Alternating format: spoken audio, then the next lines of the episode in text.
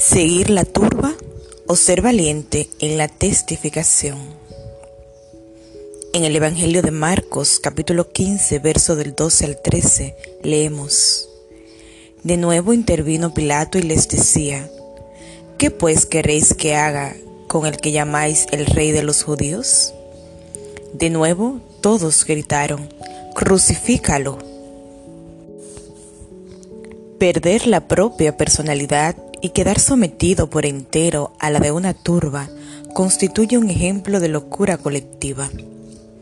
Por fuerte que sea el carácter de una persona, es muy difícil resistir las inclinaciones de una multitud decidida a ir irracionalmente en una dirección. Al dirigirse a sus opositores, Jesús casi siempre hablaba en plural contra ellos pero sus conclusiones eran una forma velada de un llamamiento individual. Las presiones del entorno requieren del cristiano que tenga coraje para decir no al mal.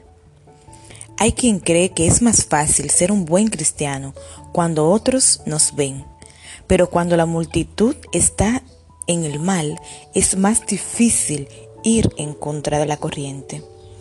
Solo la fuerza del Espíritu Santo en la vida del cristiano le da el valor para decir no o sí dependiendo del caso.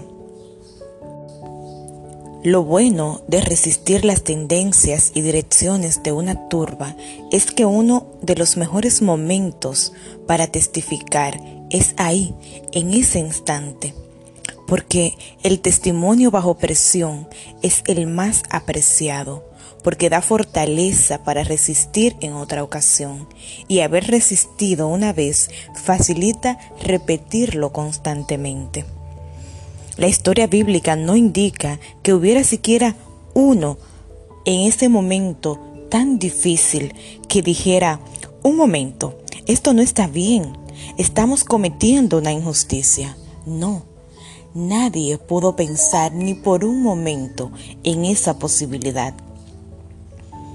Sin embargo, vemos a Pilato, que influido por su esposa, dudó en un momento. Pensó que no estaba haciendo lo correcto, pero su oposición a la turba fue muy débil. Así nosotros, al enfrentarnos con una presión mayoritaria, hemos de sentirnos sostenidos por el Espíritu de Dios. Recordemos siempre las palabras del himno, tentado no cedas, porque ceder es pecar. Más fácil sería luchando triunfar. Entonces, ¿qué más nos dice ese himno? En Jesús, pues confía. Confiemos en Jesús. Nosotros tenemos un enemigo astuto tras vuestros pasos.